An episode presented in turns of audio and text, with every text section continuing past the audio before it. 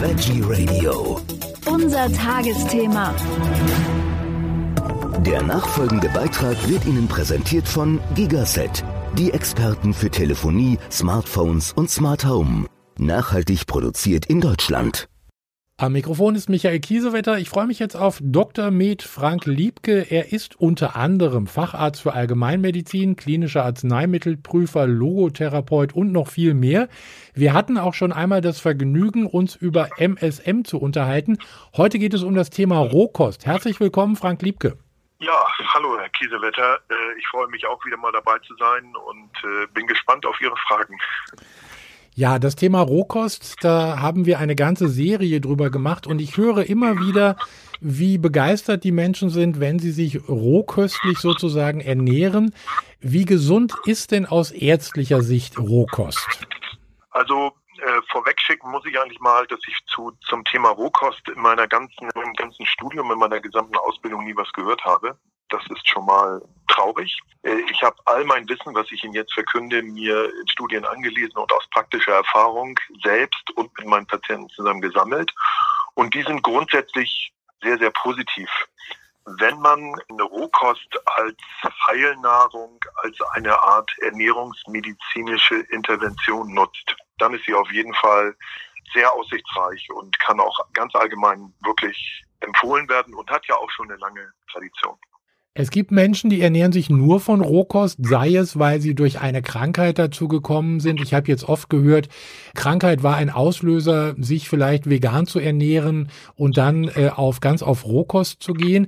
Muss das jeder selber entscheiden oder kann man da per se sagen, das ist gesund? Also da kann man mitnichten sagen, das ist per se gesund. Ich würde das auch tatsächlich nicht als Regel ausgeben oder geradezu jedem empfehlen. Meine Erfahrung aus der Praxis zeigt eindeutig, dass am Ende einer Rohkostintervention bei strenger Rohkost die aller, allerwenigsten bleiben vor allen Dingen auch bleiben können, also in voller Blüte äh, ihrer Gesundheit. Manche äh, ja verrennen sich ein bisschen, verlieben sich ein bisschen zu sehr in die Intervention, die ihnen so viel gebracht haben hat und glauben, äh, das äh, könnten sie nicht mehr verlassen, dürfen sie nicht mehr verlassen äh, und bleiben dabei und dann fallen doch die ein oder anderen einfach auch energetischen Defizite auf ähm, etc äh, so dass ich sagen würde, ja, individuell auf jeden Fall. Da muss man sowieso immer gucken. Und es mag einzelne Menschen geben, die tatsächlich außergewöhnlich profitieren, aber ich würde sagen, 90 Prozent der Menschheit ausschließlich Rohkost. Nein, das wird nicht funktionieren, wird so sehr es den Anfangserfolg oder auch als Intervallübung, ernährungsmedizinische Kur ausgezeichnet ist, wird es aber als Dauer Kost als eine Dauerdiät bei den wenigsten funktionieren. Kommt dieser gesundheitliche Aspekt, weil viele sagen ja, danach ging es mir dann deutlich besser, ich habe Krankheiten überwunden, kommt dieser gesundheitliche Aspekt vielleicht auch dadurch, dass man halt eben ganz einfach, ich sag mal, äh, äh, Junkfood weggelassen hat und jetzt nur noch, äh, also sich, sich ganz frisch auch ernährt hat? Herr Kiesewetter, das ist ein ganz wichtiger Grund, äh, den aber die meisten verschweigen. Also wenn man die Literatur liest, auch entsprechende Bücher, dann wird doch sehr viel, zu Recht auch erstmal, von den vielen frischen Vitaminen, den Mineralstoffen, natürlich auch ein paar Proteinen und wenigen Fetten, vor allen Dingen aber auch der Kraft der sekundären Pflanzenstoffe geschwärmt. Aber ich meine, ein weiteres Geheimnis äh, in der ausgezeichneten Wirkung für sieben Tage, 14 Tage, 21 Tage, 28 Tage, da gibt es ja unterschiedliche Szenarien, der Rohkostintervention ist einfach der, dass vieles weggelassen wird. Viele verarbeitete, hochverarbeitete Lebensmittel mit all ihren toxischen Substanzen und E-Stoffen etc.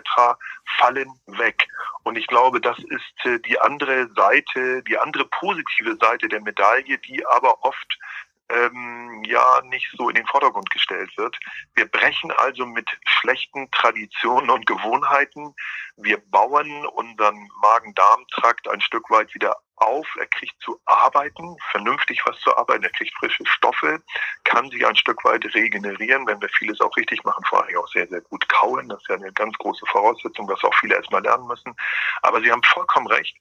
Ähm, die, das Vermeiden industriell verarbeiteter Lebensmittel ist mit Sicherheit nicht zu vernachlässigen. Wenn Sie gerade mal von Magen und Darm sprechen, es soll ja auch durchaus Menschen geben, die Rohkost überhaupt nicht äh, äh, vertragen. Woran, woran liegt das? Naja, das liegt äh, oft daran, ähm, dass wir, wie alles im Körper, ähm, altert auch unser Enzymsystem.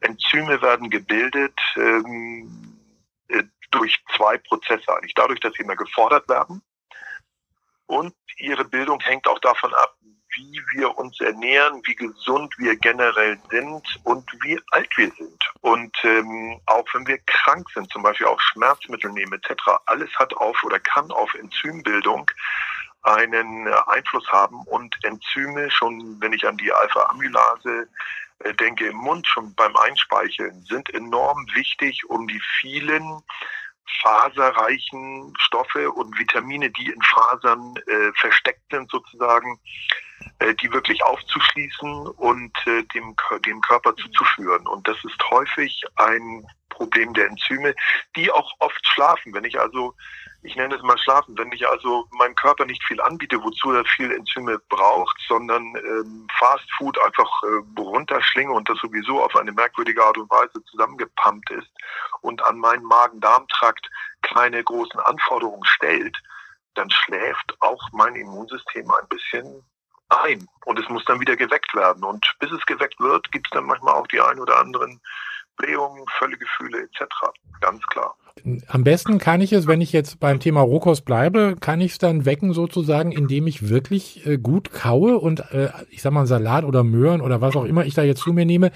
Ich habe ja mal gelesen, irgendwas von 32 Mal äh, äh, ein Bissen im Mund soll man kauen, aber da ist man ja dann nach drei Stunden immer noch nicht fertig.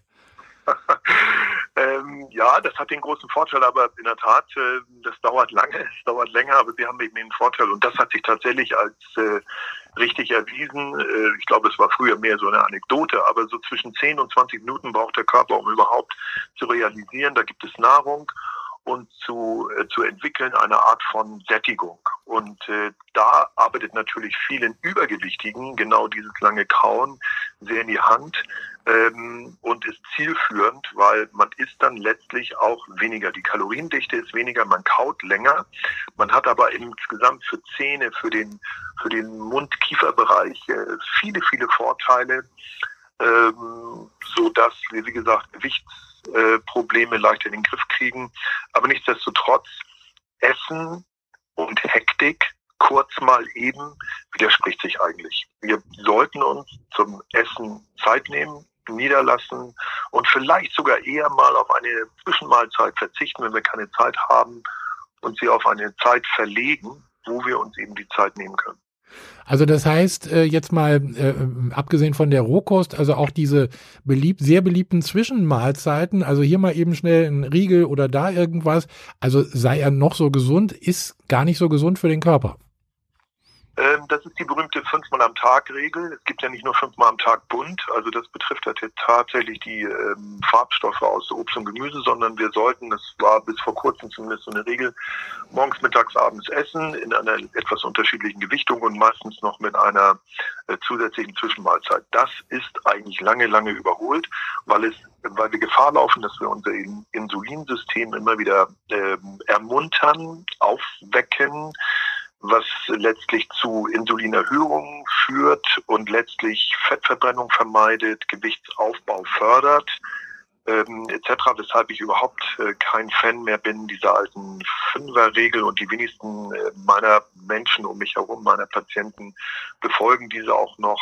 In der Tat, es gibt Menschen, und das ist wieder die Eingangsfrage auch Individualität, denen das nicht nur gut äh, gefällt, sondern auch gut bekommt.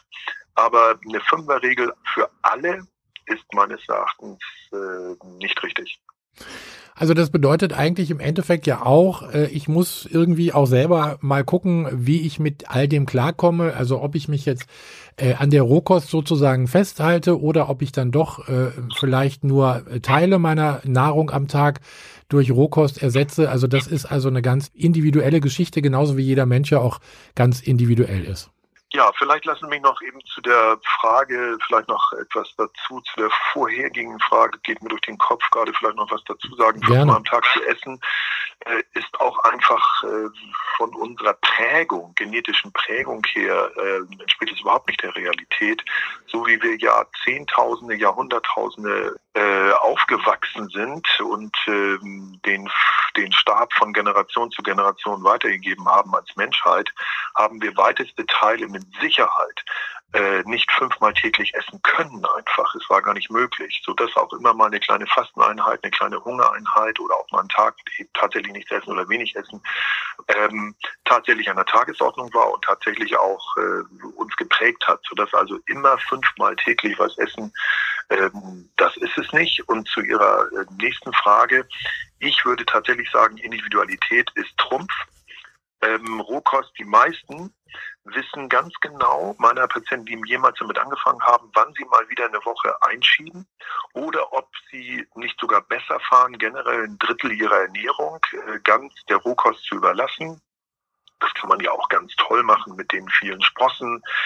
Ähm, dann auch das ähm, Säfte bilden, also Säfte zubereiten. Es gibt ja auch so verschiedene Möglichkeiten, die Rohkost auf die ein oder andere sehr geistreiche Art äh, in, den, in den Alltag einzugliedern.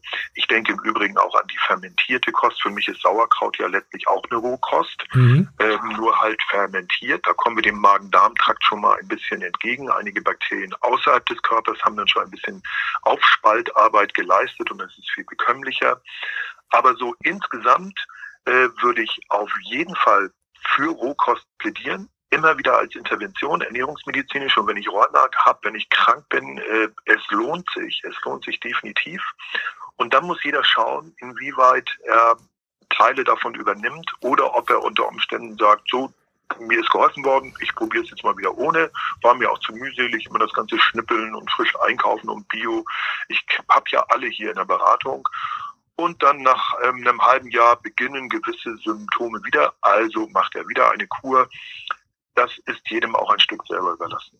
Das war doch jetzt auch ein wunderbares Schlusswort. Dr. Frank Liebke zum Thema Rohkost. Vielen herzlichen Dank für diese Informationen und äh, ich würde sagen, wir hören einfach wieder, wenn es wieder was Neues gibt. Dankeschön. Gerne. Vielen Dank. Der Beitrag wurde Ihnen präsentiert von Gigaset. Erstklassige Kommunikationslösungen für Ihr Leben. Nachhaltig produziert in Deutschland.